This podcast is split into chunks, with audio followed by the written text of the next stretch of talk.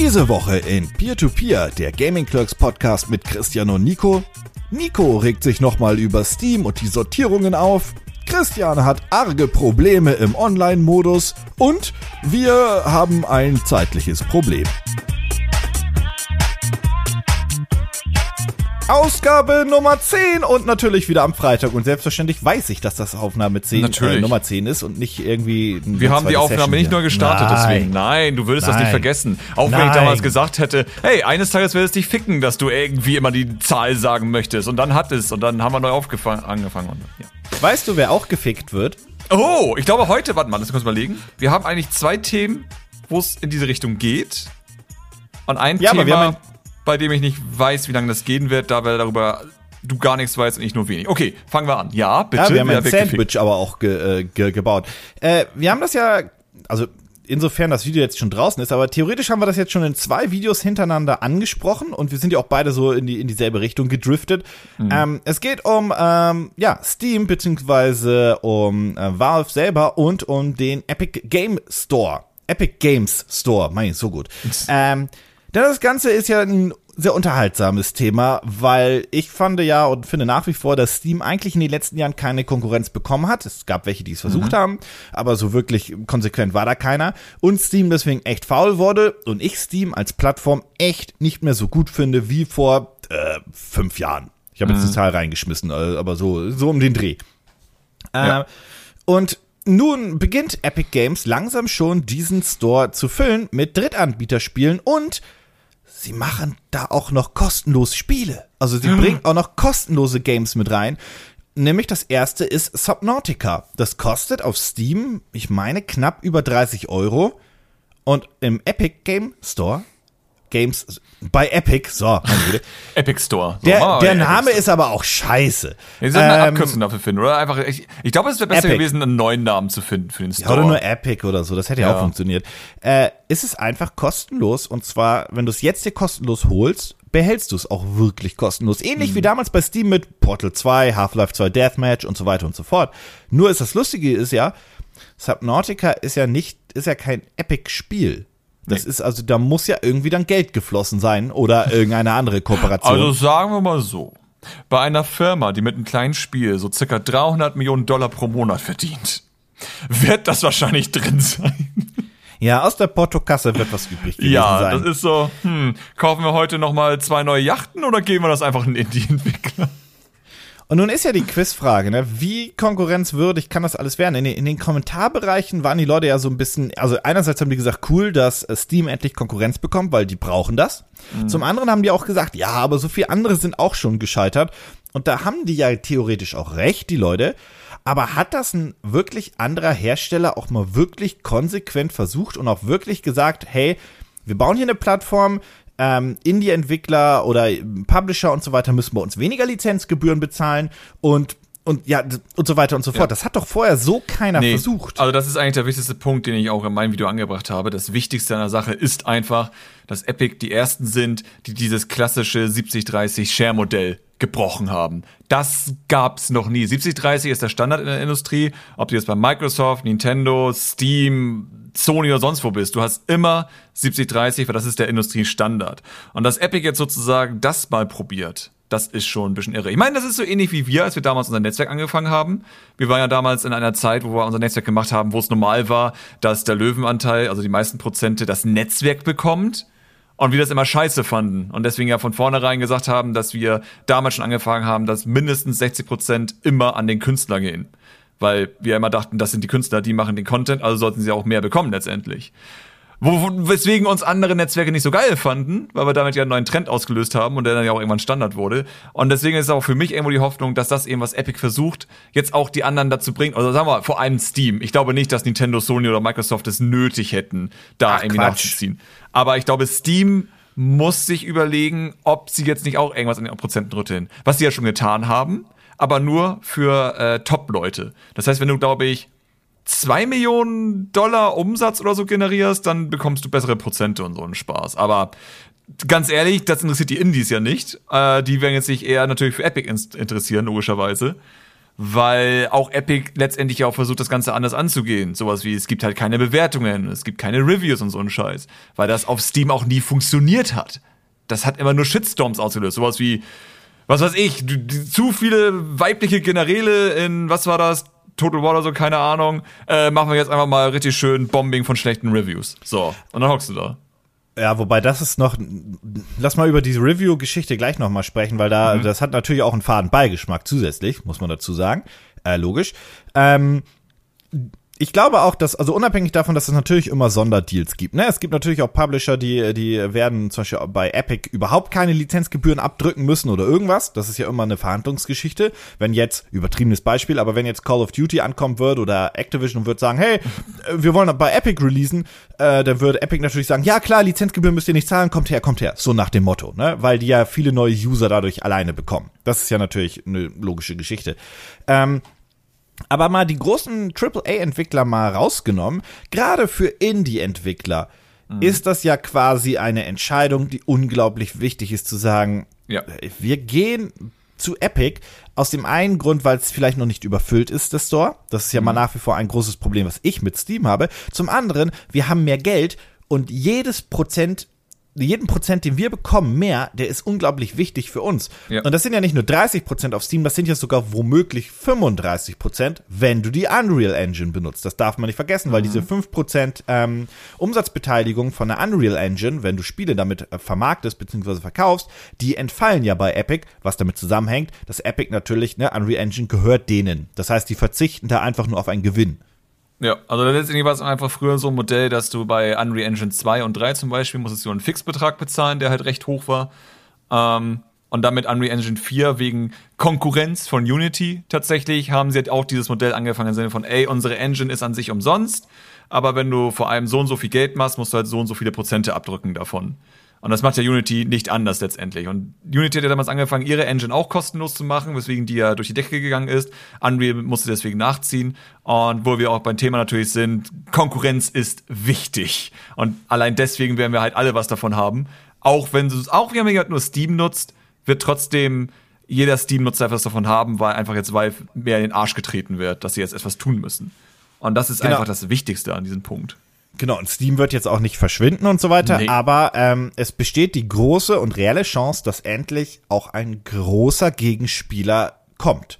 Ja. Ähm, und wie ich ja auch schon im Video gesagt hatte bei mir, Epic hat natürlich auch den finanziellen Atem. Einerseits dank Fortnite, andererseits natürlich auch dank Tencent, die auch im Hintergrund stehen und natürlich mhm. ein großes Interesse daran haben, eine eigene große westeuropäische bzw. westliche ähm, Spieleplattform aufzuziehen. Äh, ja. in, in Asien brauchen sie das ja nicht, da haben sie was eigenes, aber im Westen, in den USA und Europa haben sie natürlich nichts und deswegen ist das ja eine interessante Geschichte. Und ebenfalls, ich weiß, viele Leute haben gesagt, äh, Fortnite wegen Fortnite würde ich doch nicht wechseln und so weiter. Das ist ja auch schön und gut. Mein Argument war ja, dass die neue Plattform einfach mal direkt 10, 20 Millionen theoretisch aktive Nutzer hat, dank Fortnite. Wobei, viel mehr. Ich glaube, das sind mehr als 10, 20 Millionen. Ja. Sehr viel mehr. Vor allem, das, die Plattform soll ja auch für Mobile zugänglich sein. Und dann sind wir, dann reden wir ja auch schon über den dreistelligen Millionenbereich, mhm. über 100 Millionen. Also, man hat also direkt so eine, so eine Grundbasis und das hat Steam nicht anders gemacht. Steam ist nur, konnte nur erfolgreich starten, weil Half-Life 2. Punkt. Und das muss man, ja, ja, klar, aber wegen den Eigenprodukten. Ja, ja. Das muss man so klipp und klar auch sagen. Und damals mhm. war, als Half-Life 2 rauskam, haben auch viele gemotzt, oh, jetzt muss ich hier so eine Zusatzsoftware installieren und bla bla bla. Ähm, und wollten das theoretisch gar nicht, aber Steam hatte dadurch natürlich dann schon mal den Grundstein gelegt, weil sie viele normale aktive User haben. Und ich mhm. glaube, du kannst keine Plattform, Verkaufsplattform für Software aufbauen, wenn du nicht schon so ein Head-Up-Start-Produkt hast wie nee. im Fortnite oder wie bei den Konsolen halt die Konsole logischerweise dann selbst. Das ist ja das Ding, weswegen ja auch tatsächlich von den ganzen Stores, die es so gibt, nur itch.io überlebt hat als eine Plattform sozusagen, die nicht eigene Software anbietet, weil das halt wirklich eine Plattform ist für alles, was Indie ist. So im Sinne von, wenn du irgendwie deine, deine ähm, Game Jam-Spiele gemacht hast, dass du eben die für einen Dollar reinstellen kannst und ähnliches. Also einfach eine Plattform, wo du wirklich die verrücktesten, einzigartigsten kleinen Indie-Sachen überhaupt bekommst und denen einfach eher eine Spende dafür gibst. Das ist zum Beispiel itch.ios Idee dahinter. Äh, aber ansonsten, sowas wie GOG würde natürlich ohne Witcher und Co. nicht funktionieren, weil einfach CG äh, Project Red hintersteht. Ah, die haben, die, die, da muss man fair sein, die haben schon vorher funktioniert, weil sie halt diese ganzen Klassikerspiele abgedeckt haben Ja. und diese alten äh, 80er, 90er Jahre Gamer halt zu sich gezogen Genau. haben. Aber Aber sie waren halt sehr Nische dadurch. Sehr, genau, sehr sie Nische. haben, sie haben halt vor allem sozusagen einen Markt angesprochen, den es vorher in dem Sinne nicht gab. Vor allem, weil anders als Steam, wo ja sozusagen die Publisher hingehen und da sagen, ey, ich will mein altes Spiel nochmal rausbringen, war ja das bei äh, Project Red sozusagen, dass die intern die Programmierer hatten und diese alten Spiele wieder zum Laufen gebracht haben. Dass sie halt sozusagen mit Textcode-Editoren und so einen Spaß irgendwie die Spiele doch noch heute zum Laufen bekommen. Und oder halt so den äh, Source Code bekommen von den Entwicklern und dann sich selbst durchgekämpft haben.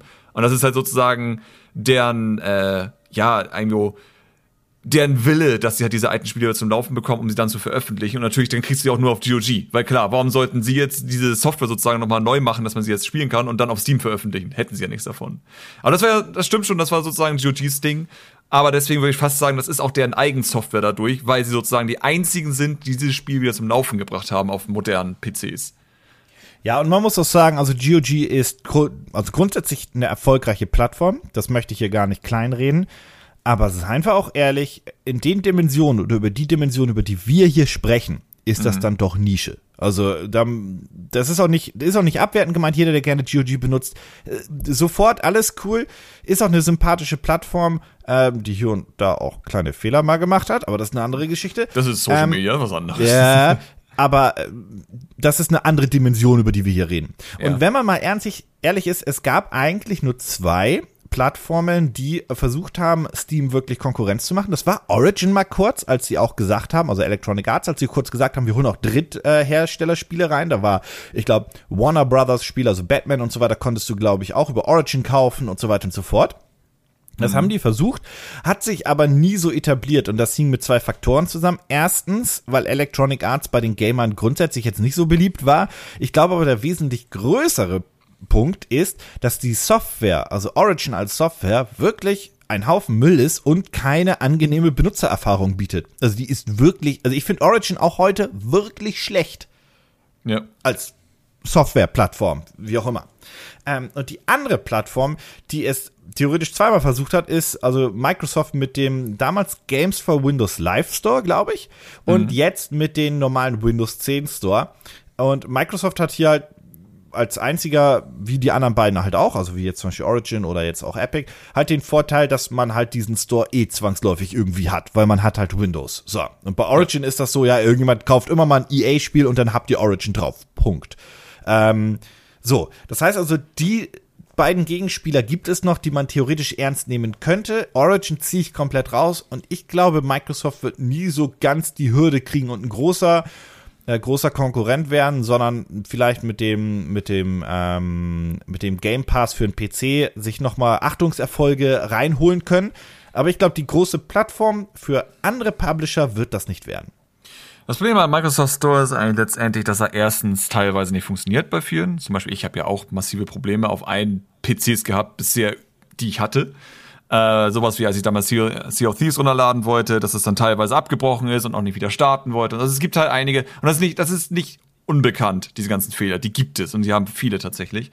Ähm, und natürlich muss dazu sagen, dass jedes Mal, wenn ich den Microsoft Store aus irgendwelchen Gründen aufmachen will und da was suche, es ist, glaube ich, also designtechnisch eines der schlimmsten Store-Designs, die ich je gesehen habe. Das furchtbar. Also ich meine, der wurde, der wurde schon erheblich besser. Also der, wenn ich an den Xbox 8, äh, Xbox, Entschuldigung, an den Windows 8 Store denke, we- weißt du den noch?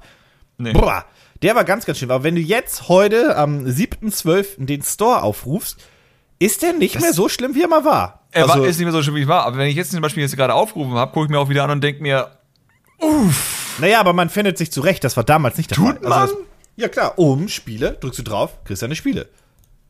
Naja, also so wie die angeordnet sind, sowas ist einfach nur mega unübersichtlich. Also, ich Hast du denn nicht, eigentlich ich den aktuellen Store oder hast du eine alte ich. Windows-Version? Einfach Microsoft Store. Wenn der sich nicht updatet, ist das Microsofts Problem, nicht meins. Naja, Das- es gibt ja, es gab ja viele Leute, die ähm, immer diese automatischen Updates deaktiviert haben und Downloads und sich dann gewundert haben, dass der Store nicht funktioniert. Und ich dachte, Nein, nein, nein. Vollidioten. Ja, über RegEdit, ja gut, okay. Aber wenn du Ein- jetzt zum Beispiel beim Microsoft. Store, ne? Ihr, Ja. ihr könnt übrigens, wenn irgendjemand von euch jetzt gerade am PC sitzt, kann er kurz mitmachen. Wenn du den jetzt startest, hast du ja oben diese Ja. Startseite, dann Apps, die kompletter Müll sind, großteils. Also da sind auch viele gute dabei. Oh Gott, nicht, ich werde wieder gehatet sonst. So, und dann hast du ja Spiele. Ja. Und den Tab findest du extrem unübersichtlich? Den finde ich nämlich nicht mehr unübersichtlich. Ich finde das einfach nur total überladen. Das ist so. Das ist aber das ist dieses Kacheldesign, was Microsoft ja so gerne hat. Das finde ich einfach nicht gut. Du hast halt so diese riesigen Kacheln für dein Forsa und dann ist die Warriors 8. Und dann hast du die kleinen Kacheln für irgendwelche Sachen, die nichts sagen, was das für ein Spiel ist. Ich meine, Hamster Universe, toll, was ist das? Keine Ahnung. Und dann ist da ein billiges Free-to-Play-Tank-Spiel. Sea of Thieves ist ja irgendwie auch klein in eine Kachel reingedrückt. Und dann gehst du weiter runter, auf einmal ist da Moorhuhn für 99 Cent und denkst dir, Moment, Moorhuhn? Das ist eine Mobile-App? Was ist hier los? Also es ist, es ist einfach. Okay, Nee. Ich, ich finde den Store halt mittlerweile, wenn du im Game-Tab bist, sehr übersichtlich und sehr schön zu navigieren. Auch wenn du draufklickst, weil du direkt Beschreibung, Systemanforderungen und alles übersichtlich hast. Das habe ich nämlich bei sonst nur bei Steam. Und da ist es Übersichtlichkeit, manchmal braucht es ein bisschen lang, sich aufzubauen, aber ich finde das sehr übersichtlich. Ich finde die Subseiten jetzt auch nicht schlimm. So, wenn ich auf ein Spiel raufgeklickt habe, ist es jetzt nicht das Problem, aber es ist einfach. Ich wusste gar nicht, dass es ein, dass, dass, Sowas dass wie es wenn du auf Moorhuhn gibt. Können wir mal ganz kurz, können wir mal ganz kurz die Ja. Diskussion unterbrechen und uns wundern, dass das Moorhuhn irgendwie für 99 Cent noch weiter verkauft wird und 336 Bewertungen hat. Das heißt, das wird sogar gekauft, schon über eine Million Mal. Können wir das mal ganz kurz festhalten, dass eine Million Menschen Moorhuhn über den Windows 10 Store gekauft haben? Ich bin verwundert. Entschuldigung, weiter im Kontext. Tut mir leid, das war geht- sehr verwunderlich. Hugo Retromania, das ist damit die Mobile-Version, die so unfassbar scheiße war. Ja. Hat auch keine guten Bewertungen. Ja. Nee, es ist. Okay, also, zu, zu Also viel wir über so, es ist, Microsoft ich glaube, jetzt. Design ist auch eine Geschmackssache, aber Ja, ich hätte es gerne anders. Also ich finde das. Ich glaube, das könnte man sehr viel besser lösen als das, was hier ist. Also ich finde halt tatsächlich, wenn ich auch die Konsolenhersteller vergleiche, finde ich halt zum Beispiel den, also der, im- beim Sony, beim PlayStation Store, ich weiß, was es jetzt für Kommentare gibt, beim PlayStation Store finde ich nichts. Ich, Ja, stimmt was wohl. ich suche, ich finde nichts. Und der Nintendo Store ist auch nicht gut. Also der Bei ist Nintendo halt, Store habe ich mich dran gewöhnt, letztendlich. So, dass das. Ich meine, mich nervt eigentlich nur, dass ähm, Nintendo von sich selbst sagt, dass es denen scheißegal ist, dass da irgendwie man irgendwas suchen oder finden will, weil sie sagen, das ist die Aufgabe des Entwicklers. Bedeutet, wenn jemand Blobcat in eShop finden möchte, dann hat er gefälligst die Suche zu verwenden. Und ich ja, muss aber dafür das sorgen, ist dass ja nicht der, das kann nicht der Ansatz sein. Also unabhängig, ob du den, ob du den Tab jetzt doof findest, das hat ja äh, Sony auch so, aber irgendwie zu sagen, hey, das sind die Top-Spiele, das sind die neuen Spiele, das sind die bestbewerteten Spiele und hier, hey, hier sind, wir wissen, du spielst gerne Rennspiele, hier sind weitere Rennspiele im Store. So, du willst doch was verkaufen. Ich hätte gerne als Entwickler so ein Widget, was, wer hat das? Humble Bundle hat das, glaube ich, dass du sozusagen so ein Einkauf-Widget hättest. Du kannst auf deine Webseite knallen und dann kannst du dich mit deinem Nintendo-Account einloggen oder das zieht eh den Cookie sozusagen von nintendo.de und dann kannst du einfach direkt auf der Entwickler-Homepage dir das Spiel kaufen. Ohne Aber- auf eine E-Shop-Seite sonst gehen. Das wäre cool. Warum gibt's Aber sowas nicht? korrigier mich, hat das nicht, haben das nicht viele andere Stores auch, dass du zumindest, also du wirst dann weitergeleitet auf zum Beispiel store.microsoft.com oder store.playstation.com, aber kannst dann direkt kaufen, theoretisch? Ja, das kannst du ja mit Nintendo auch. Also ich kann ja auch einen Link zu Blobcat geben äh, zum E-Shop und dann kannst du es da kaufen und dann wird es auf deine Switch automatisch runtergeladen. Das geht ja Gott sei Dank bei Nintendo auch schon. Aber äh, wie Humble Bundle das halt wirklich macht, dass es einfach so ein Widget ist, wo du auch auf der Webseite bleibst, wo du einfach nur das kurz ausfüllst und plopp hast es gekauft. Das wäre halt cool, wenn auch Konsolen das mal anbieten würden, dass ich sozusagen eine Webseite mit meinen Spielen machen könnte und dann kannst du sagen, ey, ich will das Spiel haben, gibst deine Daten ein, machst du PayPal oder sonstiges, bam, hast das Spiel fertig. Das wäre halt nett, aber soweit denken die Konsolenhersteller bisher noch nicht. Nee. Was ich übrigens ganz süß finde, weil ich es zufällig weiß gesehen habe, weil es mich interessiert hat, beim, beim Microsoft Store, ich war aber gerade bei Sunset Overdrive dran, was ich immer gut finde, dass dann irgendwie oben auch der Trailer läuft und so weiter, bin ich auf Kritiken gegangen, weil ich habe 3,3 Durchschnittswertung gesehen. Äh, Und dann, das hängt damit zusammen, weil das äh, nicht so viele Bewertungen hat. Und dann habe ich nur gesehen gehabt, die Entwickler haben auf jede Kritik auch selbst geschrieben im Store. Also so, hey, da hat jemand geschrieben, das, PC, das Spiel läuft bei mir nicht gut und so weiter. Haben die gesagt, ja, mach Fausing aus, stell das um, wie ist dein DX-Diag, schick uns das doch und so weiter und so fort. Finde ich ja ganz süß. Äh, wie dem auch sei. Ähm, zurück zum, zum, zur, zur, zur eigentlichen Thematik. Was ich sagen wollte war. Also Origin und Microsoft waren halt die oder sind die einzigen Konkurrenten. So, das kann man zumindest soweit festhalten. Ähm, und Microsoft, wie gesagt, glaube ich, wird einfach nur mit den eigenen Spielen beziehungsweise die Game Pass-Spiele halt äh, Achtungserfolge feiern können. Wobei ich glaube, der Game Pass könnte eine kluge Idee sein, um zumindest wirklich das als guten Standard zu etablieren. Dennoch werden Third-Party oder Indie-Entwickler nicht im Microsoft Store releasen, sondern auf Steam oder, wenn es gut läuft, bei Epic. Weil man natürlich bei Epic da gucken muss, wie man da reinkommt. Das ist ja aktuell sehr exklusiv. Was, ja was ich gut ist. finde. Ja, was natürlich bei Steam genau das Gegenteil ist, weil sie da einfach nur die Tore geöffnet haben und einfach alles rein darf, der 100 Dollar bezahlt. Aber ich bin gespannt. Also, da ganz kann ich auch noch ehrlich, mal ganz kurz einhaken, äh, weil, weil beim, bei mir im Video haben manche dann auch gesagt, ja, ich habe das nämlich auch kritisiert, haben viele gesagt, nicht viele, manche gesagt, ja, aber das ist doch gut, dass man so viel Auswahl hat. Und ich habe das ja, da hat jemand mein Argument nicht ganz verstanden oder die zwei, drei Leute. Ich habe es halt so verglichen mit, du gehst in ein Kaufhaus rein und hast halt Bock zu stöbern, weil da sind viele coole Sachen, viele interessante Sachen, viele Sachen, die du nicht kennst und probierst halt so Sachen aus, ne? Hey, was ist das? Oh, cool. Und denn Steam war so ein Kaufhaus mal. Heute ist Steam aber so ein, ein Ramschhaus. Du gehst rein und siehst nur Scheiße, der selbst beim Teleshopping zu billig wäre. So, Ja. so fühlt sich das Steam an. Und dann macht das Rumstöbern ja keinen Spaß. Und Rumstöbern bei Steam macht keinen Spaß. Also das ist halt wirklich so. Und deswegen, das Klügste, was Epic machen könnte, ist zu sagen, wir öffnen eben nicht die Tore und haben eine qualitativ hochwertige Plattform mit guten Spielen, versuchen sogar noch ein bisschen Qualitätskontrolle reinzukriegen und geben halt hin und wieder auch noch Gratis-Spiele raus ja. von guten Spielen.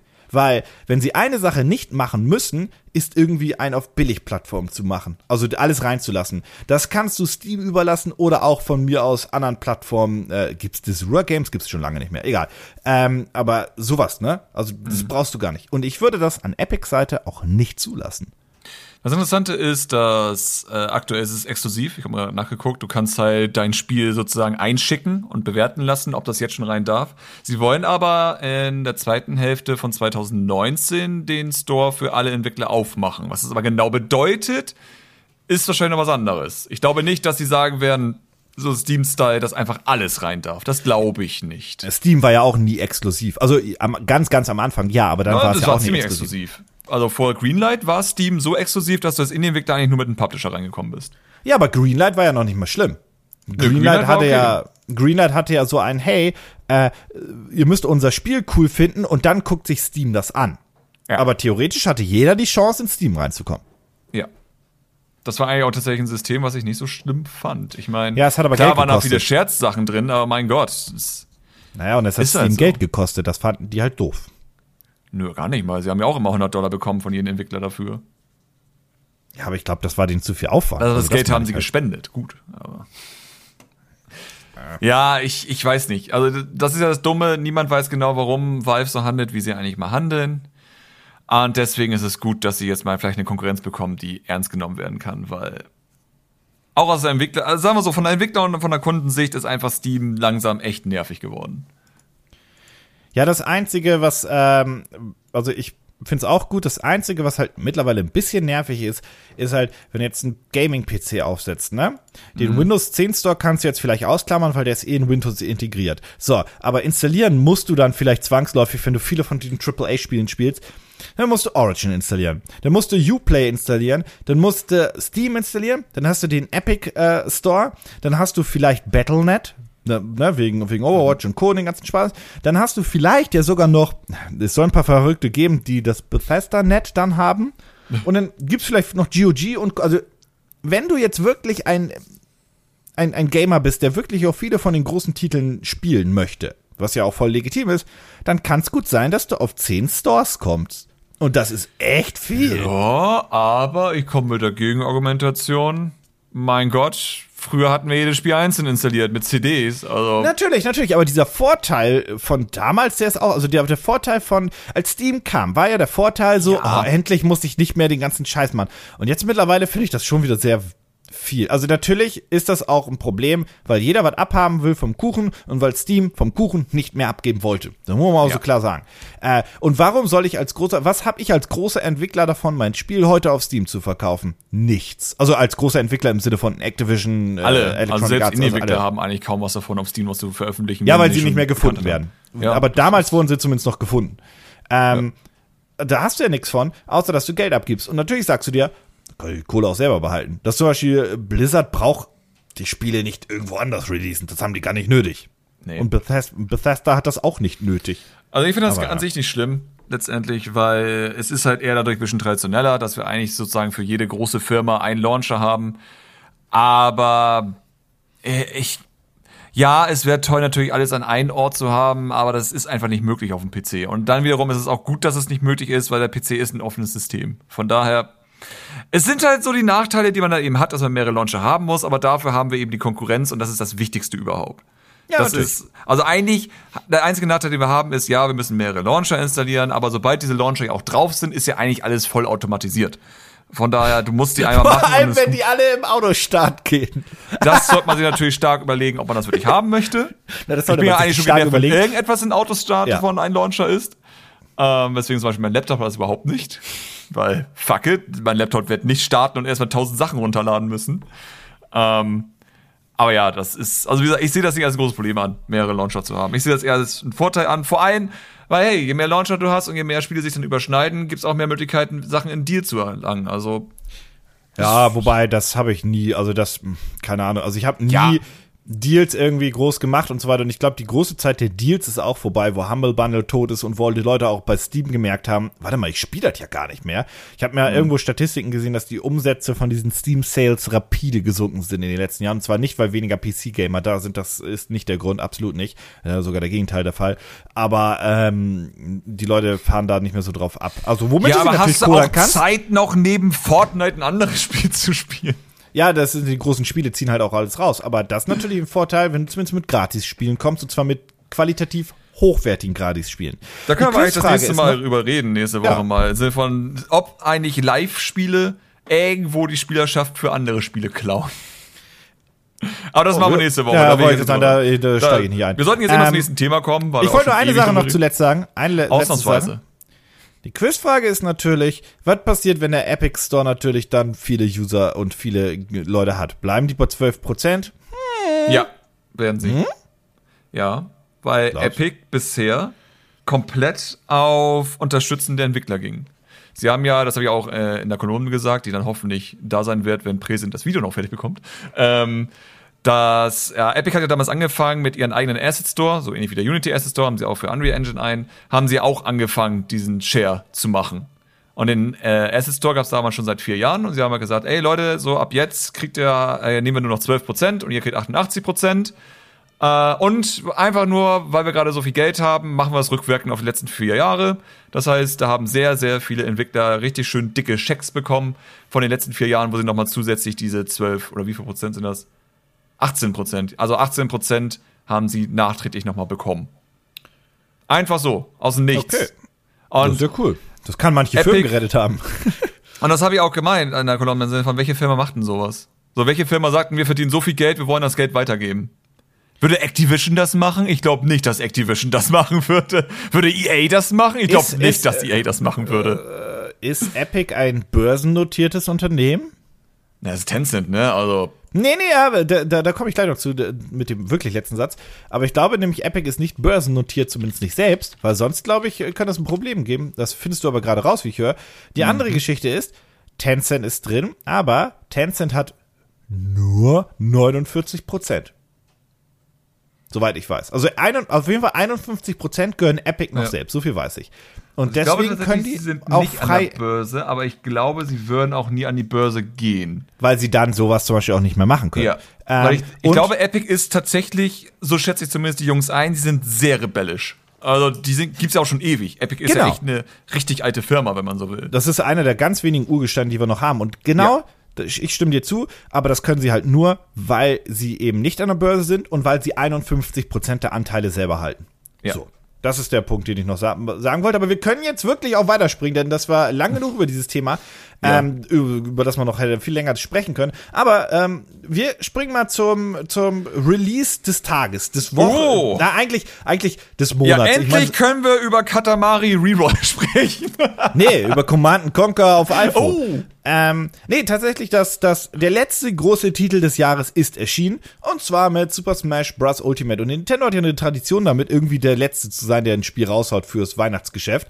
Ähm, ja, war, glaube ich, nicht zu spät. Ich finde es immer so ein bisschen mutig, das irgendwie in der ersten, ersten Dezemberwoche dann zu machen, aber das wird schon funktionieren. Aber ja, Smash ist endlich da, die Leute kloppen sich wild ein. Spoiler, es ist ein sehr gutes Spiel. Ein bisschen was konnte ich tatsächlich auch schon spielen, aber nicht so viel vermutlich wie du. Und deswegen ja. wirst du mal ganz kurz so ein bisschen deine, deine, deine ersten, wie viel hast du gespielt? Zwei, drei, vier Stunden? Ja, so zwei Stunden, drei Stunden bisher. Ähm, deine ersten zwei Stunden mal so ein bisschen wiedergeben. Sag mal, also da, ich muss mal von vornherein sagen, dass das Spiel keine 10 von 10 sein kann. Einfach deswegen, weil der Announcer am Anfang nicht Super Smash Bros. brüllt. Genau wie im vierten Teil. Allein deswegen ist es keine 10 von 10. Ich verstehe nicht, was Nintendo für ein Problem hat, dass er nicht mehr Super Smash Bros. brüllt und dann den Untertitel. Ich weiß nicht, wo das Problem ist. Aber das ist scheiße und sollte so nicht sein. So. Das heißt, es wäre jetzt nur mit maximal eine 9 von 10. 10 von 10 ist damit komplett unmöglich, weil wenn es das perfekte Smash Bros. sein könnte, dann müsste der Announcer am Anfang den Titel des Spiels brüllen.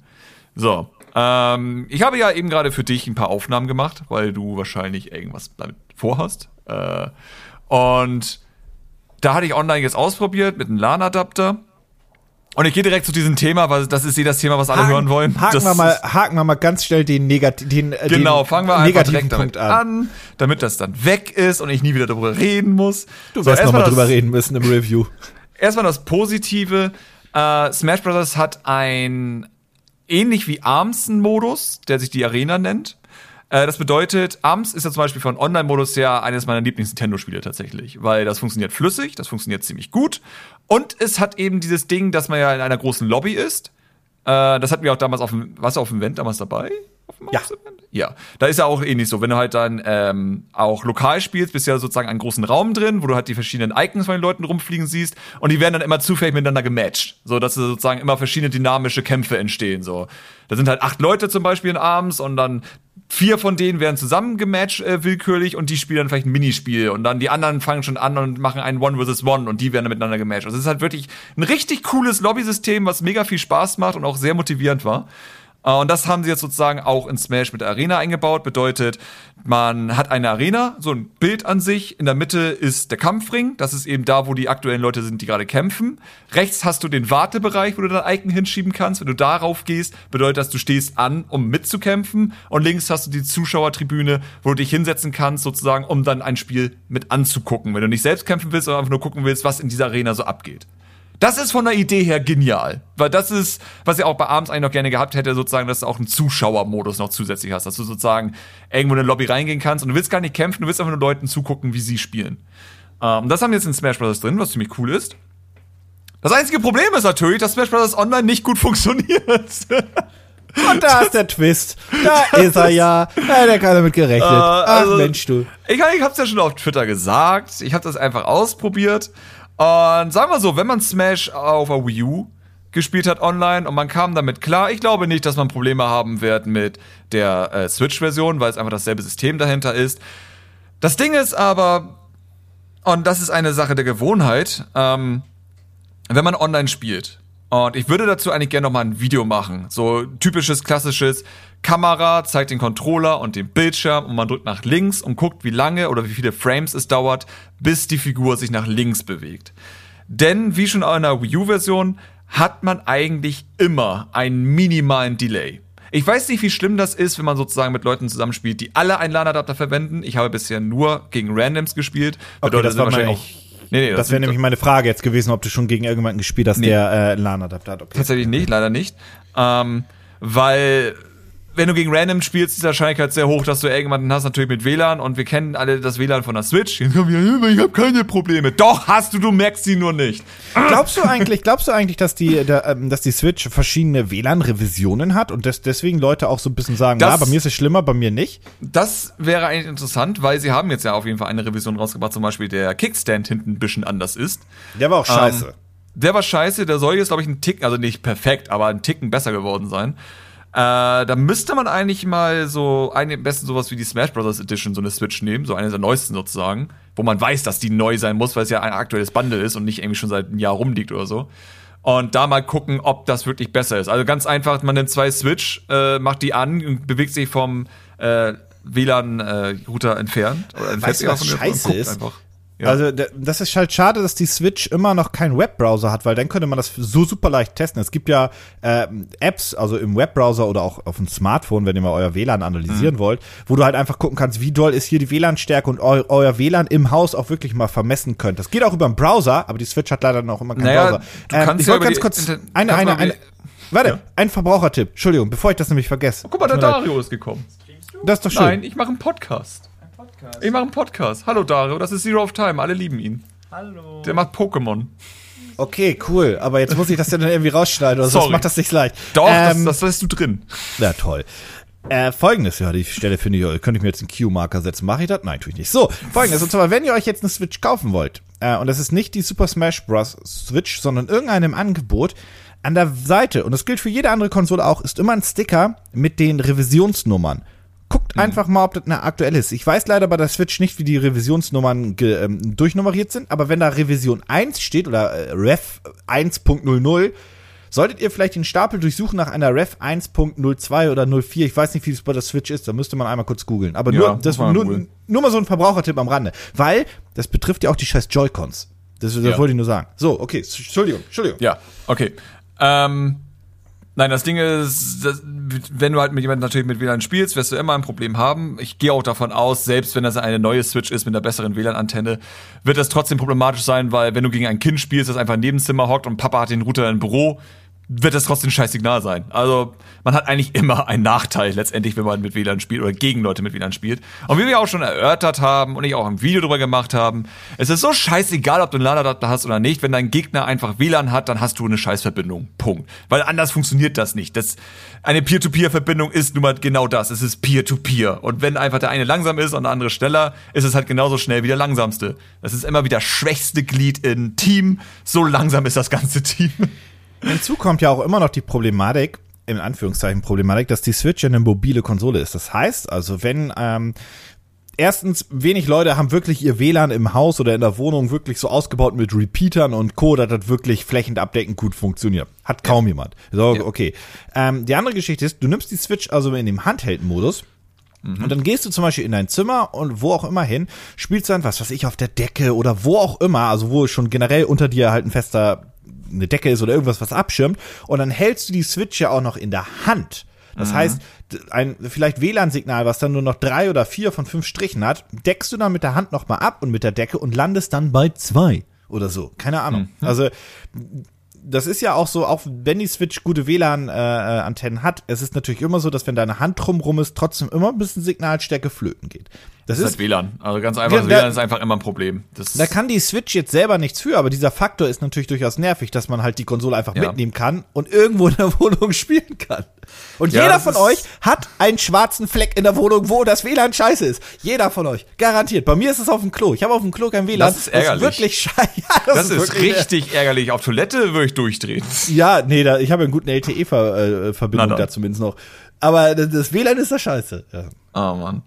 Ja, ähm, und deswegen ist eben das große Problem. Ich habe es damals mit dem Blocky sozusagen kennengelernt, weil Blocky ist eigentlich jemand, der ziemlich gut Smash spielt. Er ist eigentlich so Melee-Crack, so im Sinne von, er muss sein Canceling haben und so eine Scheiße, also halt die Bugs, die Leute als Skill ansehen. Oh, da wird's wieder Ärger geben.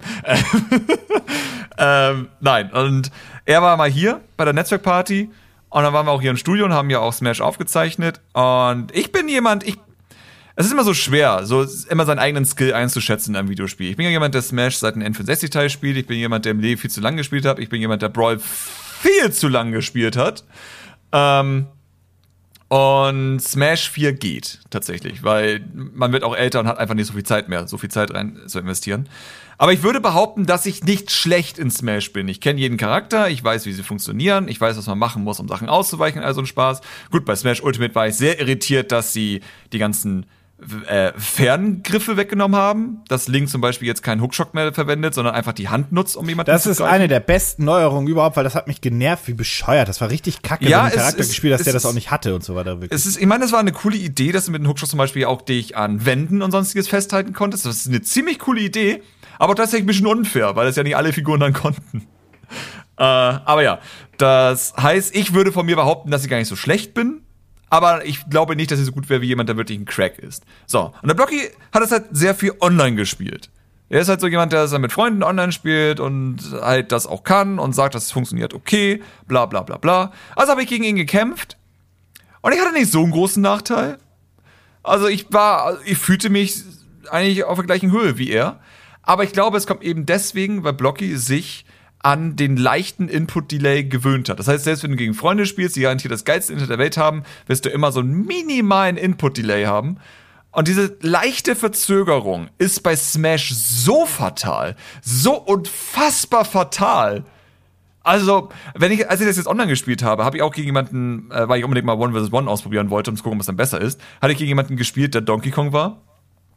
Der hatte anscheinend auch ein bisschen Probleme. Der war nicht schlecht an sich. Der, der hat gemerkt, der hat schon ein bisschen häufiger Smash gespielt. Aber solche Situationen, dass du einfach zu spät oben B drückst, also du drückst es eigentlich im richtigen Moment, aber das Spiel reagiert einfach zu spät, sagen wir so, dass er deswegen einfach gestorben ist mit eigentlich fast 0%. Obwohl er eigentlich ziemlich gut und mich am Ende auch noch fertig gemacht hat. Aber auch nur sozusagen, weil es für mich so schwer war, irgendwie mit dem Timing die richtigen Schläge zu treffen. Und das Ding ist, ich gehe fest davon aus, das kann man üben, dass man mit diesem Delay klarkommt. Und ich habe auf Twitter, wie gesagt, schon geschrieben und einer hat gemeint, also ich habe hier kein Problem, maximal hin und wieder Mikroruckler. Das ist das Ding. Es geht mir nicht um Mikroruckler. Es geht mir allein um den Delay. Und deswegen muss ich darüber auch unbedingt ein Video machen, um das nochmal genau zu erklären, wo das Problem ist. Weil das ist ja sozusagen das Problem, was ich eigentlich immer hab. Mit diesen, ja, also ich habe keine Probleme. Aber Doch, du hast die Probleme, aber du bekommst sie nicht mit. Was ja okay ist, es ist schön für dich. Aber ich kann so nicht spielen. Aber, aber, aber, aber, ähm, ist das eigentlich, es ist jetzt schwer für dich zu bewerten, weil du nicht andere spielst, aber ist das zum Beispiel auch ein Problem, wenn du auf einer Playstation zum Beispiel Street Fighter spielst? Hast du da auch das Gefühl, dass der Delay so groß ist oder haben die das einfach sauberer programmiert?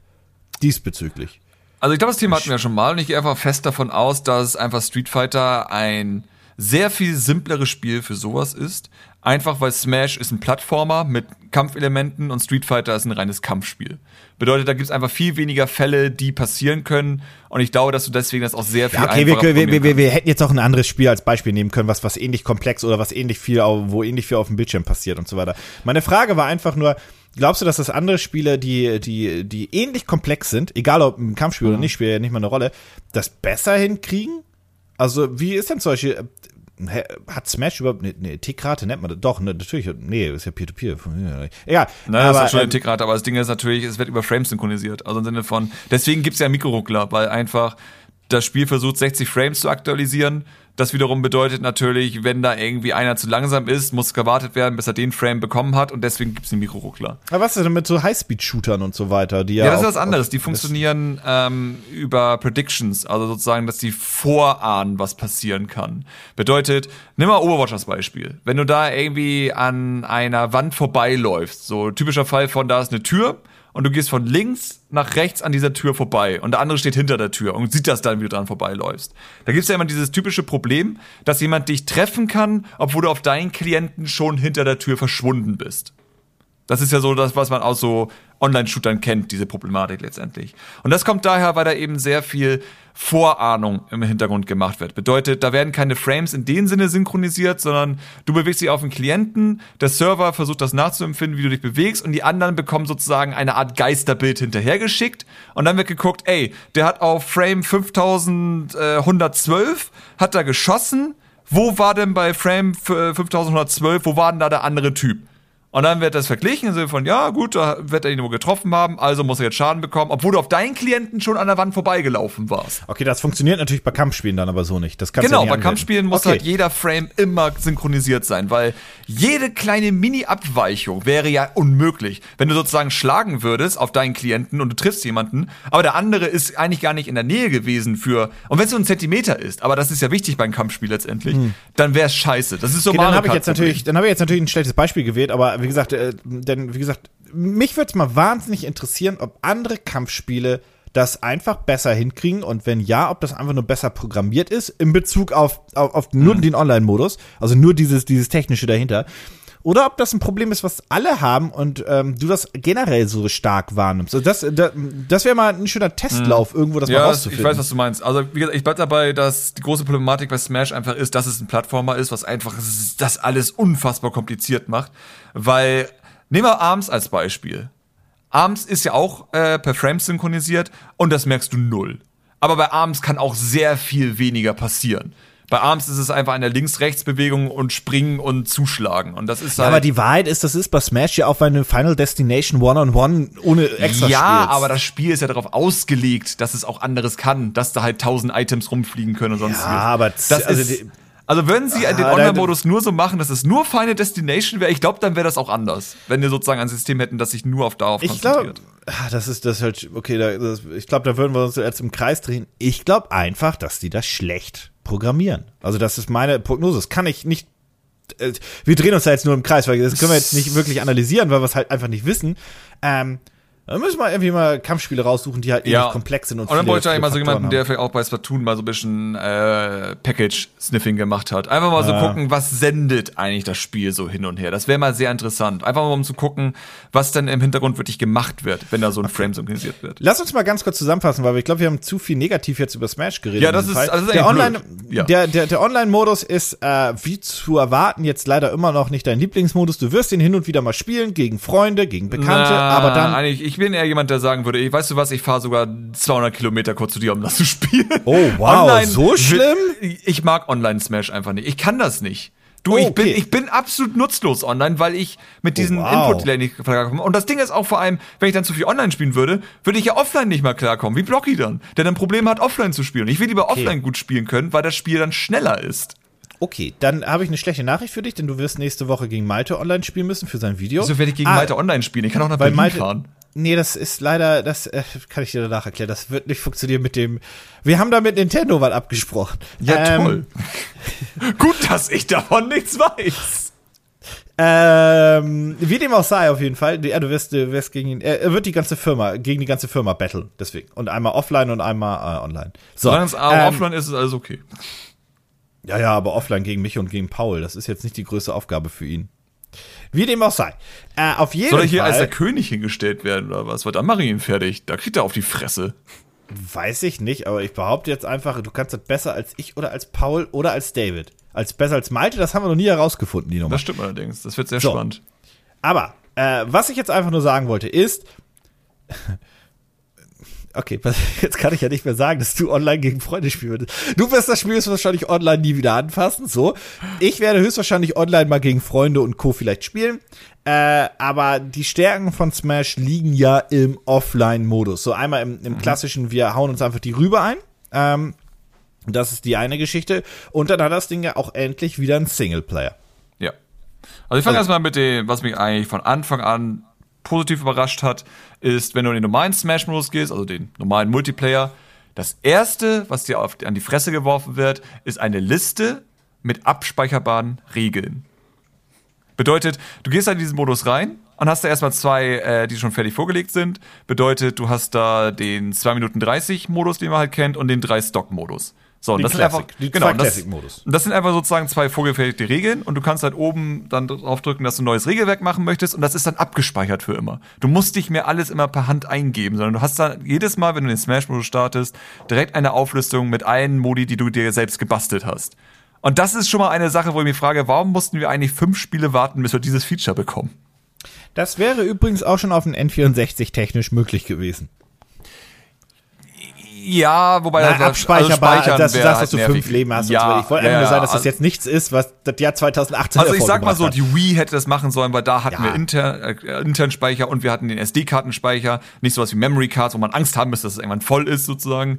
Da hätte es eigentlich schon sein müssen. Und spätestens auf der Wii U hätte es sein müssen. Das heißt, ich bin einfach nur froh, dass es jetzt überhaupt mal drin ist. Vor allem, weil es einfach Smash Ultimate ist, was ja doof, auch- so doof es auch klingt, aber diese Version muss in der Form ja einfach das meiste bieten. Und es ist schön, dass es das hinbekommt. Das heißt also auch im Klartext, jeder von euch, der zum Beispiel nie mit Items spielen möchte, aber mit so und so viel und mit diesen Sonderregeln und so weiter und so fort, der kann die Regeln einmal einstellen und kann dann einfach Smash jederzeit starten und hat auch direkt dann diese Regel. Das heißt, so wie Ja. ihr Smash spielen wollt, so habt ihr es einfach immer, wenn ihr es startet. Genau. Und das ist halt eben das, was ja auch die meisten sich dann wahrscheinlich wünschen. So, du hast deine Freunde, mit denen du eigentlich immer dasselbe spielst oder sehr ähnlich spielst, gehst in den Smash-Modus, drückst drauf, bam, alle Regeln sind eingerichtet, wählst den Charakter aus, los geht's. Ich bin auch ein großer Fan davon, dass sie auch anfangen, dass man wirklich nur die Smash-Charaktere aus dem ersten Teil hat am Anfang, man alle anderen freischalten muss, weil ganz ehrlich, es gibt weniger freizuschalten in meinen Augen als früher. Die Geister, also die, die Artworks, letztendlich ja wie die Sticker von früher, wenn man so will, sind halt wieder mit dabei, aber die Trophäen sind ja rausgeflogen. Was ich mega schade finde, weil ich fand die Trophäen großartig. Ich habe mir jede Trophäe angeguckt. Heißt das eigentlich, dass ich jetzt knapp 70 äh, also dass ich knapp 70 Mal äh, kämpfen muss gegen, gegen, gegen, gegen neue Figuren, um die dann freizuschalten, weil in Smash schaltest du dir immer frei, äh, neue Figur freigeschaltet, du kämpfst gegen die und dann äh, hast du sie halt im, im, im, im, im Roster. Das heißt, ich muss das 70 Mal dann machen oder ja. kriege ich immer eine Welle an frei? Hm, okay. Nein, nein. Das ist, also ich, ich guck mal kurz, ich habe jetzt ja hier einen Modus gerade angehabt und normalerweise ist es, glaube ich, nach Zeit. Ja, so ist es bisher War bei mir. Das nicht nach Kämpfen? Also ich glaube, es gab so nach dem Motto, Glurak schaltest du erst frei, wenn du mit dem und dem so und so viel was gemacht ich, hast. Es kann auch sein, dass es ne? unterschiedlich ist vielleicht auch, dass es hm. so je nach Charakter ist. Okay, neuer Gegner und jetzt kommt Bowser. Ich glaube, es ist halt echt, wenn du so 15 Minuten in einem Modus spielst und dann in ein Hauptmenü gehst, kommt immer auf jeden Fall der nächste Charakter. Und jetzt hört ihr die wundervollen GameCube-Controller-Geräusche, währenddessen ich hier Bowser fertig machen werde. Und die sind auch sehr einfach bisher. Also ich weiß nicht, ob sie noch schwerer werden. Aber ja. Und was hat, eine Sache, die übrigens mir instant aufgefallen ist, die mir auch schon in den Trailer aufgefallen ist, das Spiel ist mega hübsch geworden. Also, ja. Es gab ja damals diesen einen Tweet von jemandem, der ähm, gemeint hatte, dass er verantwortlich war für die neue Render-Engine von Smash. Und das war, glaube ich, bevor es den ersten Trailer gab. Das heißt, man wusste noch nichts über dieses Spiel. Und ich habe ihn immer gefragt zu sagen, was bedeutet das? Wie meint er das eine neue Render-Engine? Und dann habe ich den Trailer gesehen und dachte mir, ah, das ergibt Sinn. Weil dieses, dieses Smash sieht einfach null aus wie die Smash-Spiele davor, weil die Figuren anders beleuchtet werden, weil die Stages Schatten werfen und all so ein Spaß. Es ist einfach, so auf den ersten Blick erkennst du, es ist Smash, aber wenn du genau hinguckst, ist das halt wirklich nicht mehr sowas wie von Brawl zu Smash 4, wo du dachtest, das ist schon sehr ähnlich. Das sieht schon sehr ähnlich aus.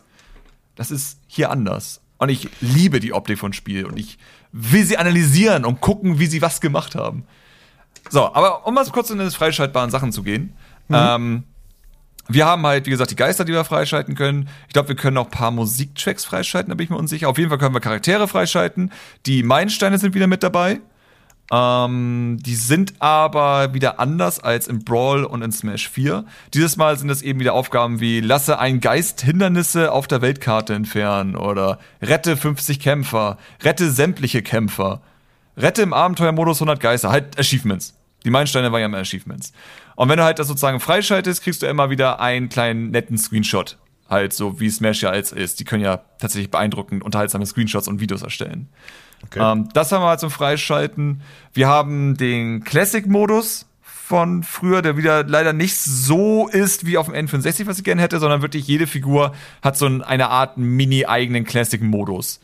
Also einfach nur Kämpfe hintereinander. Es ist halt so eine feste Auswahl an Kämpfen, die man hintereinander bestreiten muss. Ähm, Multismash haben wir dabei. Wir haben, was haben wir hier? Das Turnier ist von Anfang an dabei, was ja bei der Wii U so nachgepatcht werden musste, was irgendwie fast ein Jahr gedauert hatte, soweit ich mich erinnere. Das war scheiße. Ich meine, wie, wie kam die auf die Idee, eigentlich Smash 4 rauszubringen ohne den Turniermodus? Das ist doch bescheuert. Ähm, das ist aber nicht neu. Genau, das ist, genau, das ist dieser, dieser Squad-Modus, wo du halt mehrere Figuren auswählen kannst und dann so äh, Kampfspieltechnisch durchswitchen kannst zwischendurch. Das ist, das ist jetzt auf jeden Fall und das große natürlich, wo viele jetzt gespannt sind, wie toll das wirklich ist, ist der Geistermodus oder halt der große Singleplayer, wenn man so will. Ähm, ich habe ein wenig davon angespielt und es ist eigentlich theoretisch, wie ich es erwartet habe.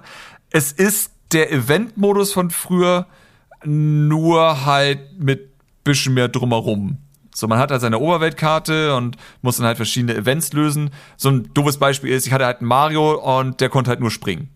So, das war sozusagen sein Ding. Mario ist die ganze Zeit gesprungen und hat versucht, sozusagen mit Sprüngen irgendwie einen zu erwischen. Oder Pummelow hat mich angegriffen und Pummelow, die einzige Attacke, die Pummelow konnte, war eben dieses unten B einschlafen. Bedeutet, Pummelow hat immer versucht, in mich reinzugehen, um dann unten B zu drücken, damit ich halt diesen, äh, diesen Smash-Angriff dann sozusagen abkomme, diesen Baseball-Bat-Angriff.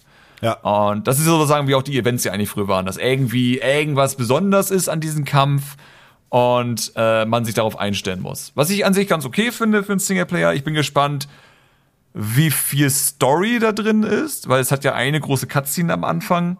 Ähm, bisher kam noch keine neue. Und ich kann mir auch vorstellen, dass es nicht so viel gibt, weil das Spiel ist auch nur 14 Gigabyte groß. Ich weiß gar nicht, wie viel man in 14 Gigabyte reinpacken kann in dem Fall. Weil die Zwischensequenzen wären dann ja 1080p mit, ich weiß nicht, ob es 60 sind oder 30 Bilder, aber auf jeden Fall keine furchtbare Komprimierung, sprich man sieht keine Artefakte. Das ist also schon ein bisschen größer, so eine Videodatei. Und ja, Videos fressen halt unfassbar viel Speicher. Ja. Das ist das große Problem.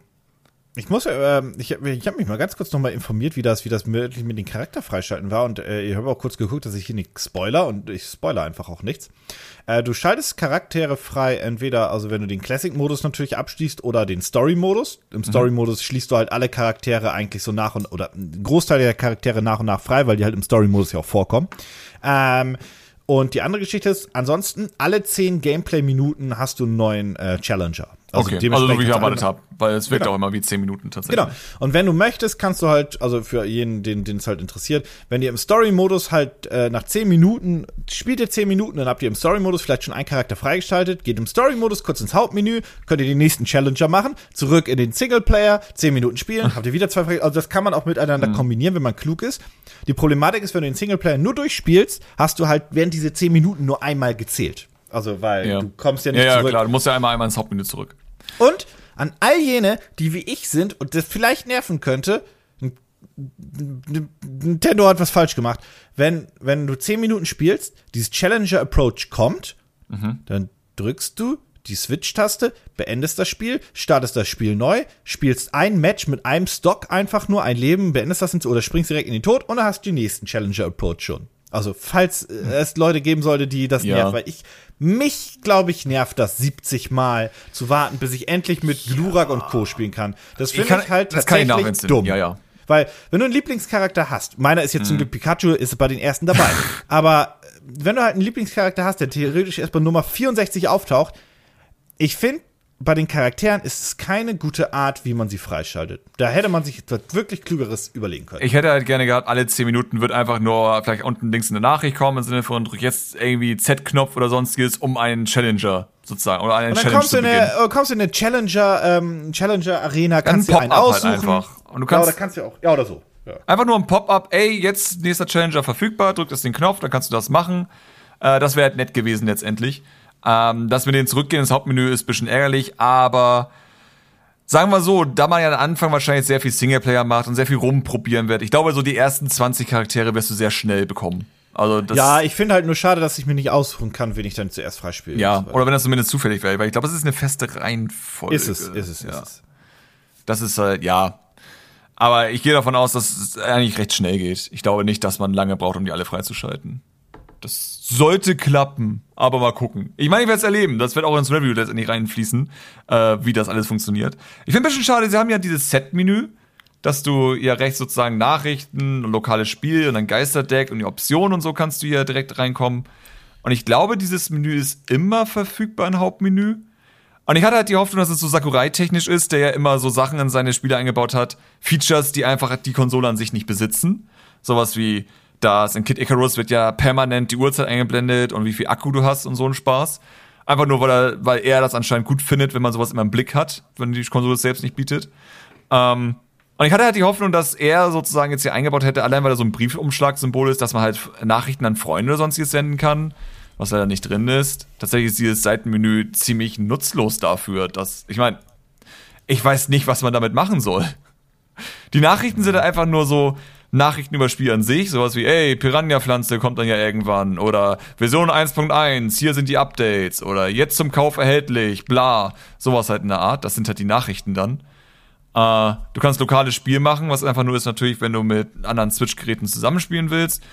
Das Geisterdeck ist einfach nur deine Geister angucken, dass du halt so sozusagen, ja, deine Geister dir angucken kannst, die stärken kannst und all so ein Spaß.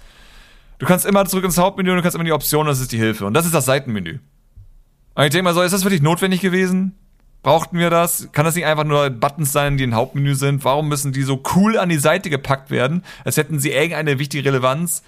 Aber eigentlich sind sie komplett egal. Vielleicht, weil er mal den Gedanken hatte, ich mache jetzt ein richtig cooles Menü und Nintendo kam dann und hat gesagt, nein. Ich hätte mir halt gewünscht, dass einfach Smash Always On wäre. So dass es recht so eine Online-Leiste wäre, dass ich Nachrichten schicken kann, dass sie gucken kann, wer gerade Smash spielt, dass ich sie direkt einladen kann. So diese Features, die die Switch nicht hat, aber Smash dann hätte. Aber das ist, das enttäuscht mich tatsächlich, dass diese Leiste so nutzlos ist. So doof es auch klingt. Ja, schade. Ja, da hätte man halt viel rausholen können. Vor allem für Smash wäre es halt cool gewesen, wenn man diese Features hat. Aber wir haben ja die Nintendo Online App, also alles gut. Oh Gott. Ich wollte gerade sagen, ist es also alles oh. gut, ja. Ich habe die Nintendo Online App mir mal angeguckt und die ist ein Graus. Oh, auf, also letzte Woche ja. habe ich mir die angeguckt, die ist ein Graus auf dem Planet. Also es gibt, es gibt, ich glaube, es gibt keine schlechtere Online-Erfahrung als Nintendo Online. Also das hat es auch in den letzten zehn Jahren nicht gegeben. Schon ja. allein durch diese Plattformtrennung nicht, aber das wird, ist ja egal.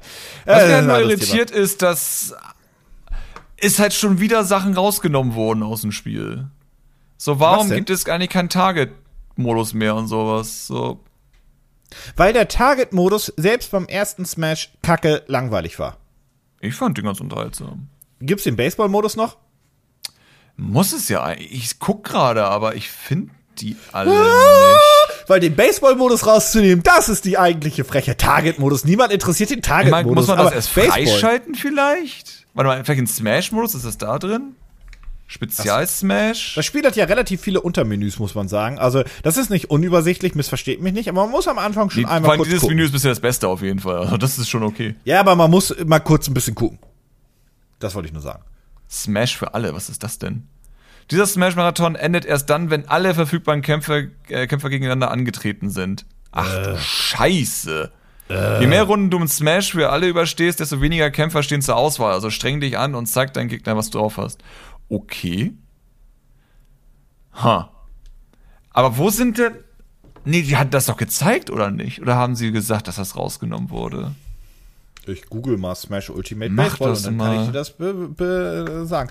Ähm, was gefällt dir dann aber mal ganz na, naiv? Mal ein, ein Feature, was dir bisher am besten ans Spiel gefällt und eins, was dir wirklich missfällt. Das kann auch ein Nitpicking sein, ist okay. Ähm, also sagen wir so, es ist kein Feature, aber sozusagen, dass du einfach ein Smash hast, das sozusagen das größte Smash ist einfach alle Figuren kombiniert und alle oder 103 Stages und davon eine gute Compilation letztendlich ähm, in ein Spiel sozusagen reinpackt, ist eine verdammt geile Idee. Also das, das ist schon ziemlich gut. Äh, was mir halt letztendlich dann wirklich missfällt bisher, wäre einfach nur dieses typische Gehabe von Smash, was wir eben gerade auch besprochen haben, dass Smash einfach Sachen reinpackt, die eigentlich ganz cool sind und den nächsten Teil dann auch wieder entfernt. Das ist, also für ein Smash Ultimate erwarte ich da eigentlich mehr. Sowas wie Ultimate halt. Den Punkt kann ich verstehen. Also ich habe ja gerade gesagt, dass ich Target Mode doof fand, deswegen äh, für mich voll okay ist, dass er raus ist. Aber du hast ja recht, wir sprechen ja von Ultimate und den hätte eigentlich auch wieder reingemusst. Ob ich den jetzt doof finde oder nicht, äh, spielt keine Rolle. Hat zur Serie gehört seit XY Jahren, Jahrzehnten. Mhm. Ähm, ich muss übrigens zugeben, ich habe Smash äh, Ultimate Baseball und Baseball Mode gegoogelt. Baseball war natürlich eine ganz doofe Idee. Mhm. Äh, finde ich soweit nichts zu. Heißt aber nicht, dass es den nicht gibt. Aber unter Baseball findet man ja grundsätzlich viel wegen dem Baseball Bat alleine. Ähm, ja. Deswegen, ich finde aber keine Videos dazu. Das, das sollte einen dann schon mal zu denken geben. Ja. Ja, heißt aber nicht, dass es den nicht gibt, es aber die gibt Wahrscheinlichkeit also wieder 100er Smash, All-Star Smash und Brutalus Smash, das gibt es auf jeden Fall. Aber Training ist halt wirklich Training. Ja, gut. Da wählst du halt direkt eine Stage aus, deswegen glaube ich nicht, dass es das ist. Dann gibt es das tatsächlich nicht mehr. Das ist ein bisschen enttäuschend. Ja, schade. Also, das heißt nicht, dass es nicht noch kommen wird, weil ich glaube, sie werden Ultimate noch ein bisschen länger supporten. Aber ja. Hm. Naja.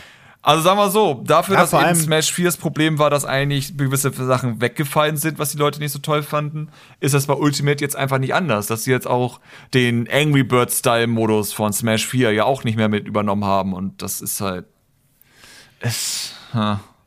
Ja, es, es, es, es wäre ja auch nicht ein Nintendo-Spiel, wenn selbst bei, dem, bei den großartigsten Nintendo-Spielen man hier und da was ja. einbaut, um jemanden zu nerven. Ich meine, ich habe dir auch, ich habe ja auch gesagt, bevor wir den Podcast ja aufgenommen haben, dass Smash 4 rein vom Kämpfen das ist ja auch ein wichtiger Faktor. Wenn du in den Smash-Modus gehst, deine Freunde auf dem Sofa hast und einfach nur Bock hast, dir in die Fresse mit den Leuten zu schlagen, war Smash 4 immer noch der beste Teil von allen. Der hat am besten funktioniert, es hat eine gute Balance gehabt, bis auf die DLC-Charaktere, darauf will ich nicht eingehen.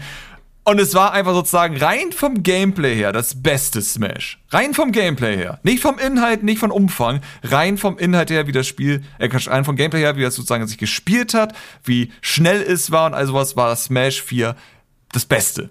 Und ich gehe davon aus, dass lustig, Ultimate dass noch mal besser ist. Und ist es nicht lustig, dass aber Smash 4 sehr unbeliebt war, verhältnismäßig? Ja, weil es eben sozusagen für viele nicht der Hauptfokus war, mit seinen Freunden die ganze Zeit zu spielen, sondern das drumherum wichtig war. Sowas wie die Trophäen freischalten und all so ein Spaß. Und das fällt halt in Ultimate noch mehr weg. Weil Trophäen gibt es ja auch nicht mehr. Jetzt könnte man natürlich eine ganz ekelhafte Frage stellen und die über 20 Stunden diskutieren. Ist, wäre dann überhaupt Smash mit seinem, hey, also wir wollen lokal, dass ihr zusammenspielt, wäre das nicht eine antike Spielidee? Aber das, das Fass möchte ich jetzt eigentlich mhm. nicht aufmachen. Das ist, glaube ich, ein komplett eigener Podcast wert. Ja. Also nicht ob Smash, sondern ob Lokalspielen überhaupt, ob das noch zeitgemäß ist oder antik. Also ich bin ja froh, dass ich auf jeden Fall ja morgen schon mal zumindest zu dritt lokal spielen kann und das einfach dann auch mal so erlebe, wie es ja eigentlich erlebt werden soll, dieses Spiel an sich. Ähm, interessant wird es halt für mich dann würde ich, wie ich das alleine spiele. So, wenn ich den Geistermodus durch habe, was mache ich dann? Das ist dann meine große Frage. Wenn ich den Geistermodus durch habe, gibt es hier wirklich noch Sachen, die ich weiter machen möchte? Weil wenn jetzt nicht aus irgendwelchen Gründen noch Sachen freigeschaltet werden, habe ich nur den klassischen Modus und den Multi-Smash-Modus, den ich noch machen kann. Ansonsten gibt es keine Sache mehr, die ich in Singleplayer machen kann. Das wäre die einzige Sache, die ich noch machen könnte.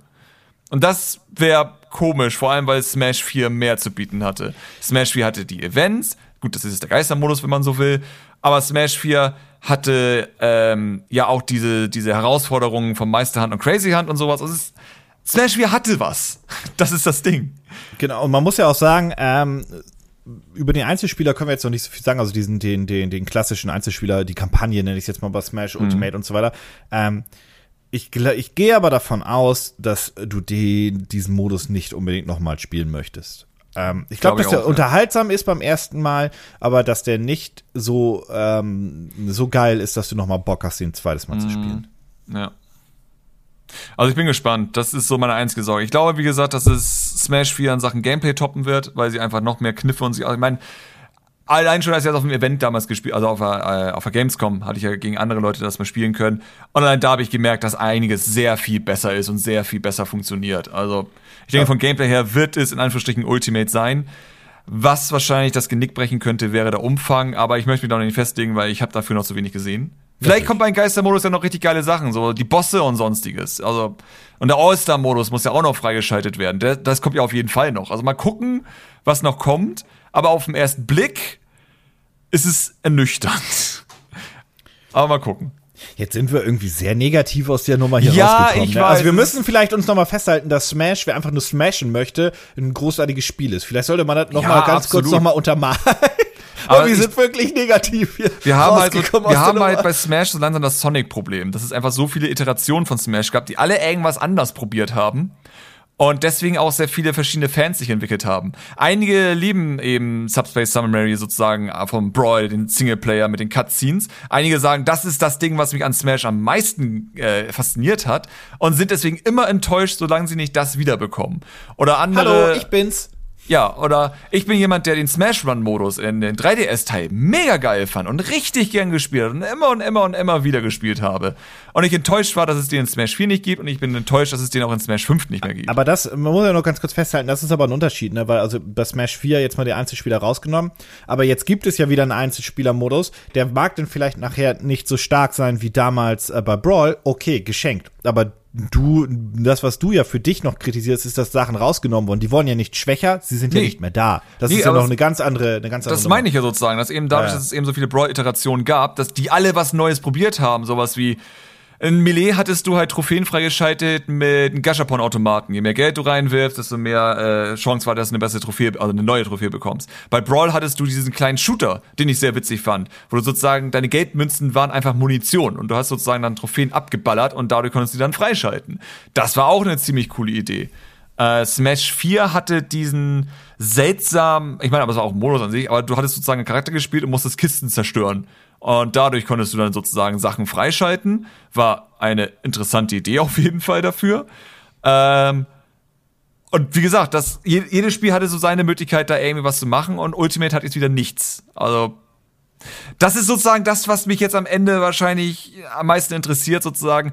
Wie viel, wie lange kann mich das Spiel in Singleplayer noch motivieren? Weil Smash 4 konnte mich motivieren, Singleplayer, weil ich mochte Trophäen freischalten. Ich hat, mir hat das sehr viel Spaß gemacht. Hm. Aber ja, ja ich werde den Geistermodus durchspielen und auf jeden Fall ist dann, glaube ich, mein Fazit aussagekräftiger als jetzt, weil wenn der Geistermodus mich nicht äh, fasziniert, gibt es ja auch nichts mehr. Ach ja, Gott, es ist ja immer wieder schön. Immer Aber wieder es schön. ist so hübsch. So. Ja, gut.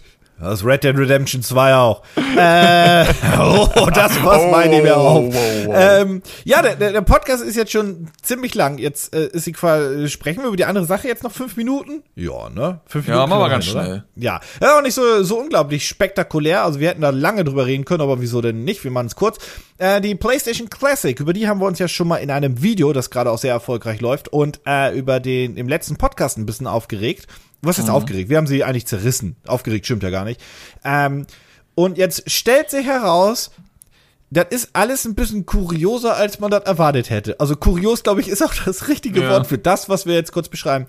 Die PlayStation Classic hat vorne einen USB-Slot. Wenn ihr den nutzt, dann könnt ihr natürlich auch theoretisch eine Tastatur anschließen. Nun haben wir ja schon drüber gesprochen, aber gucken, weil jemand die PlayStation äh, Classic hackt und so weiter. Stellt sich raus, ist relativ easy. Du steckst eine halbwegs ordentliche Tastatur ein und drückst Escape. Das war dann eigentlich schon mal alles, weil dann bist du im im Einstellungs- und Setup-Menü und, und äh, ich würde das nicht mal hacken nennen, weil das ist ja sogar mit Beschreibungstext. Um das nochmal kurz äh, noch zu Warte, ja, die, die Problematik Ja. würde ich nämlich jetzt ansprechen, falls du das machen wolltest. Und dann kann man bei der PlayStation Classic nämlich viele Einstellungsmöglichkeiten noch treffen. Und es gab ja, oder es gibt ja die Problematik, dass zum Beispiel manche Spiele im PAL-Modus laufen, deswegen zu langsam sind. Es gab die Probleme, dass das Ding keine Filter hat, so wie beim äh, ähm, Super Nintendo Mini und so weiter. Das ist äh, generell, dass man eigentlich nur, man kann einfach nur die Spiele spielen, mehr nicht. Manche davon noch in PAL, die einfach 20% langsamer laufen. Und das war richtig und ist richtig kacke. Ja. Und jetzt, äh, wolltest du das sagen oder? Nee, ich wollte einfach nur sagen, warum, wa- wenn sich jemand fragt, warum, so, warum kannst du die Tastatur anschließen und Escape drücken? Um nochmal zurückzukommen, Sony hat sich einen Open Source Emulator geladen und den ein bisschen angepasst. Sie haben nichts selbst gemacht. Genau. Und wer schon mal mit einem Emulator gespielt hat auf dem PC, weiß, wenn man Escape drückt, kriegt man Menü. Das ist jetzt nicht die größte komplizierte Ja. Nummer.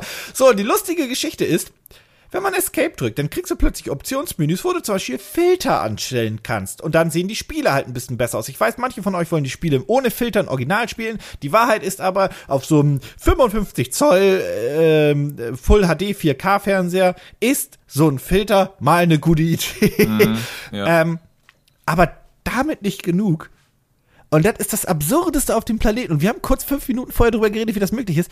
Man kann in den Image- und Game-Modus gehen von den Spielen und dann aus PAL NTSC machen.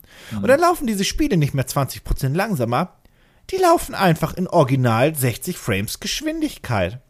Und Christian saß gerade auch noch so im vom Podcast und wollte, ja, das kann nicht stimmen. Schicke ich ihm ein Video. Und dann sitzt er da und so, hä? Ja, es ist einfach sozusagen, wenn es halt wirklich eine Emulationseinstellung ist, mit der man dann ohne Probleme PlayStation-Spiele zu einer NTSC-Version umwandeln kann, ist halt die große Frage, warum das keine Option ist. Ich meine, ja, IGN hat in dem Video gesagt, man weiß ja nicht, ob es irgendwie dann die Konsole beschädigen kann. Blödsinn, glaube ich nicht. Absolut ich auch nicht. Da, nein, nein, nein, nein. Das, das Die ist ja haben sich, die haben sich nur, die haben sich nur abgesichert für Leute, die es nachmachen.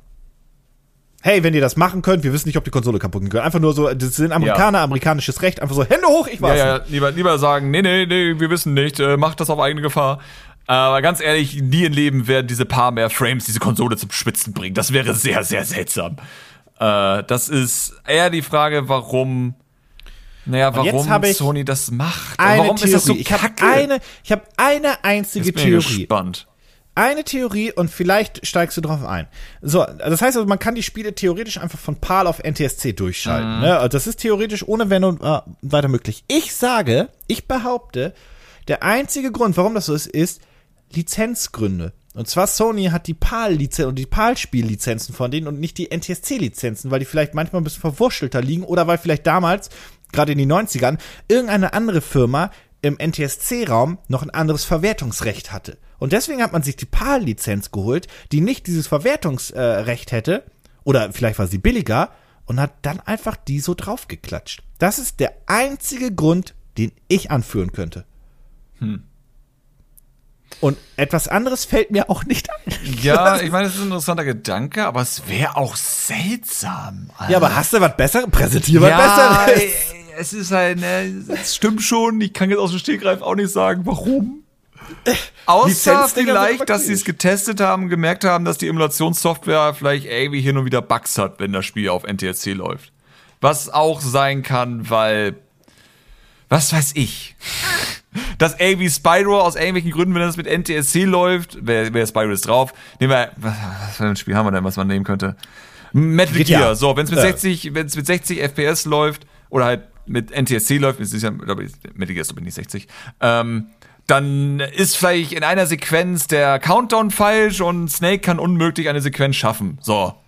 Das könnte ich mir so vorstellen, dass da vielleicht irgendwie da Bugs entstanden sind. Wobei der, der Gag an der Geschichte ist ja, ja, äh, Metal Gear läuft nicht mit 60 Bildern, aber das läuft ja dann auch nicht mit 30, sondern mit 25, weil PAL. Das macht das Ja, ja, klar. Es ist ja immer noch 20% langsamer. Klar, klar. Also dann sind es halt 25, aber es läuft dann mit 30 und deswegen würde ein Countdown nicht funktionieren und dann stirbt er vor. Das wäre so ein Bug, den ich mir vorstellen kann, der passieren könnte. Aber eigentlich auch unwahrscheinlich. Und deswegen bin ich einfach nur baff. Wie eine gibt noch- Firma wie Sony einfach nur sieht, wie Nintendo etwas macht und sozusagen die Vergangenheit zelebriert und da auch wirklich Mühe reinsteckt in diese kleinen Geräte, damit die erstens benutzerfreundlich sind und zweitens charmant sind, so wie wir es von Nintendo kennen. Und dann kommt Sony und denkt sich, das wollen wir auch, aber ich will da nicht viel Arbeit reinsetzen. Und dann machen die das.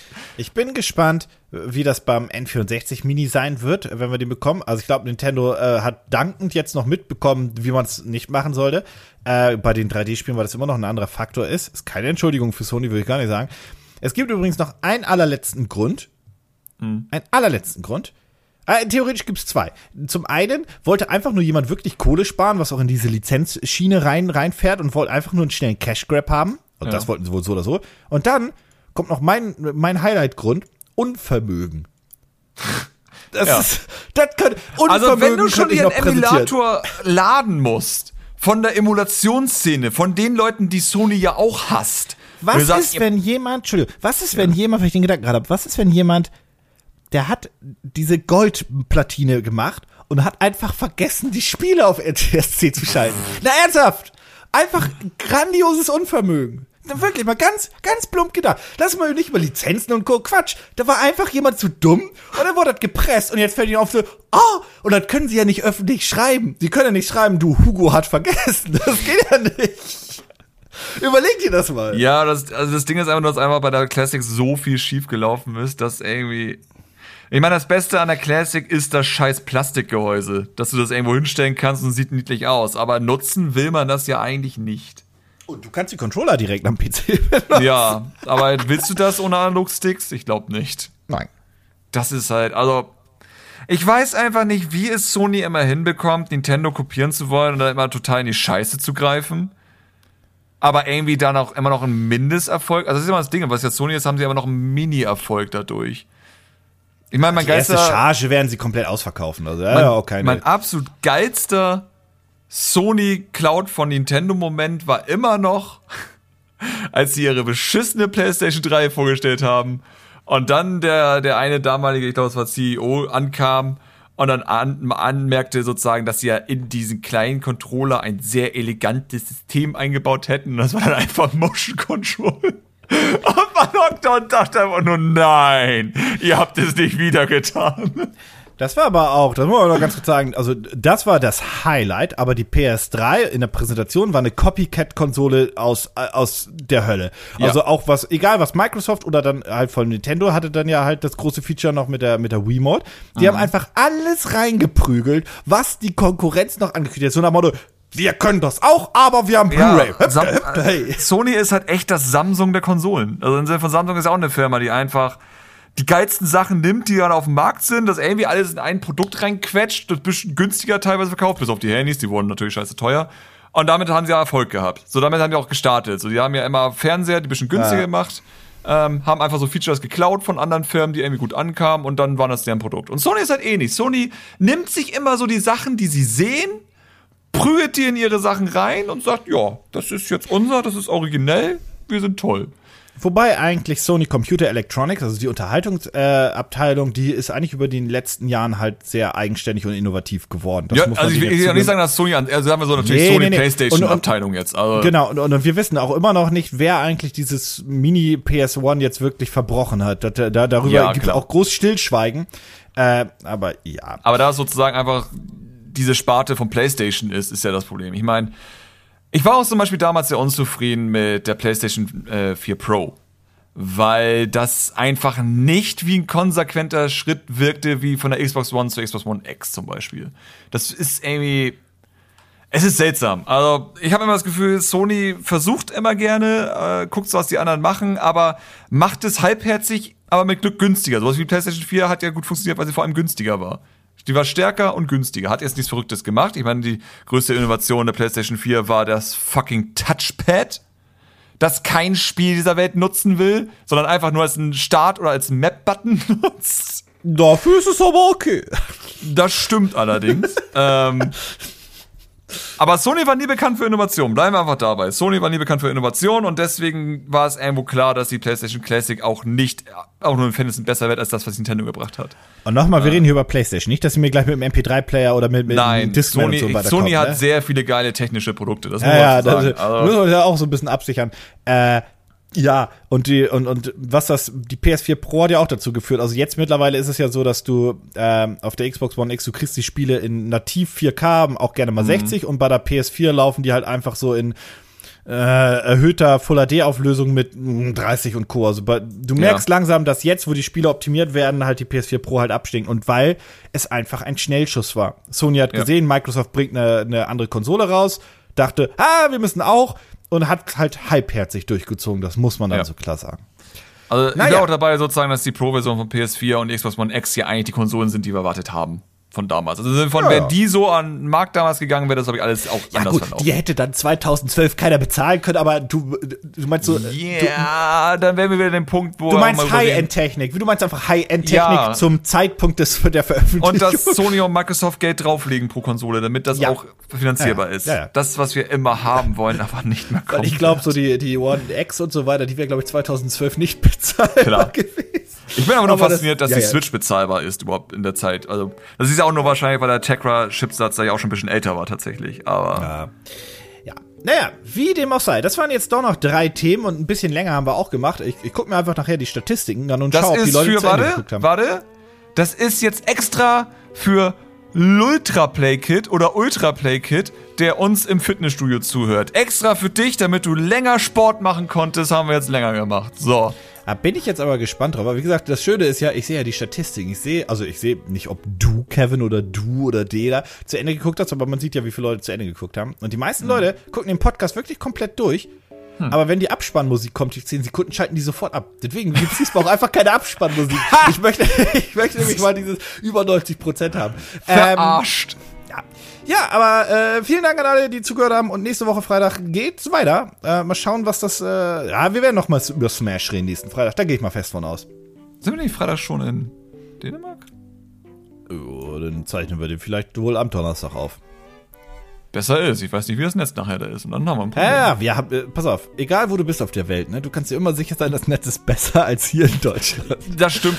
Ob wir Netz haben an Haben wir, sich. haben wir, haben wir. Haben wir, Okay, haben gut. Wir, haben wir, Ja, also- haben wir. Wir gucken, wir ihn vorher aufzeichnen, nur machen wir es halt in Dänemark. Ja. Cool, okay, dann äh, Dankeschön und wir sind raus. Tschüss. Tschüss.